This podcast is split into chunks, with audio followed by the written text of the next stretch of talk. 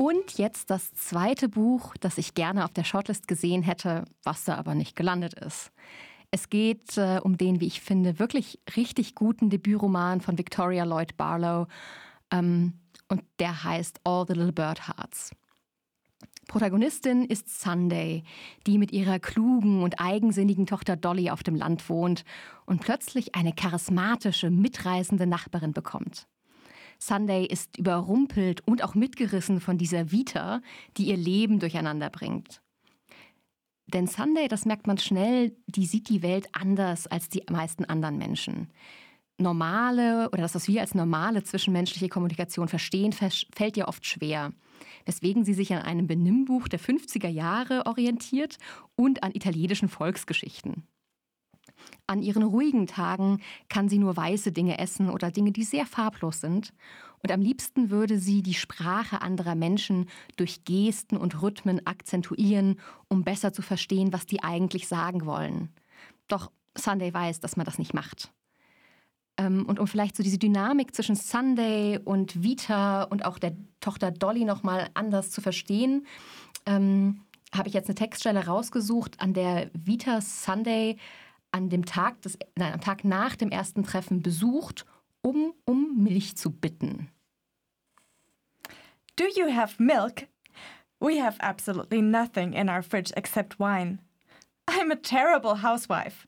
Rawls always says he would starve in town without all the friends and restaurants. Vita was extravagant and theatrical in all her expressions, and I appreciated that then. Her smile remained brilliant as she looked up at me winningly, hands still half covering her large eyes. What will he do up here? There is a cafe in town and a Chinese. There is a Chinese that does takeaways. You'll like that. I said, intending to soothe her as I would have done with Dolly. I repeated her phrasing silently to myself. Nothing in our fridge terrible housewife. Starve without friends. It was unclear as yet how the seemingly random stressing on such words related to the content of her conversation. I naturally speak in a monotone, and Dolly sometimes imitated this, using an exaggeratedly robotic voice, which made us both laugh. Good morning, mother, she would say in response to my flat greetings her arms and legs moving stiffly as though she were fashioned out of metal. Hier sehen wir sofort, es gibt Vita, die sehr expressiv ist und quasi für unsere Verhältnisse überbetont. Äh, und es gibt Sunday, die das wahnsinnig fasziniert, weil sie endlich versteht, was diese Person sagen möchte. Und dann gibt es eben Dolly, die ihre Mutter versteht, aber eigentlich auch in dieser anderen Welt lebt. Und das ganz Interessante an diesem Buch ist eben diese neurodivergente Perspektive. Also Sunday ist, also man würde sie wahrscheinlich in das Autismus-Spektrum einordnen, aber sie ist nicht so klassisch mathematisch und logisch begabt, sondern sieht die Welt über Sprache, über Rhythmen und über Texturen.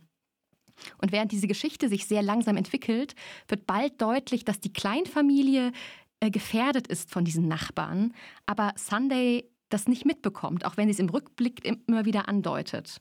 Und wir Lesenden erwarten das Unglück bereits, können aber gar nichts tun, um, um da zu intervenieren. All the Little Bird Hearts von Lloyd Barley ist gerade wegen seiner Eigensinnigkeit ein wirklich schönes Buch. Und es ist auch das Buch einer selbst neurodivergenten Autorin, die es deshalb schafft, dieser Figur eine ganz authentische Stimme zu geben. Und ich wünsche ihrem Buch einfach ein sehr breites Publikum. Es ist auch in einem ziemlich kleinen Verlag erschienen, nämlich bei Tinder Press. Und den gönnt man es ja auch gleich zweimal.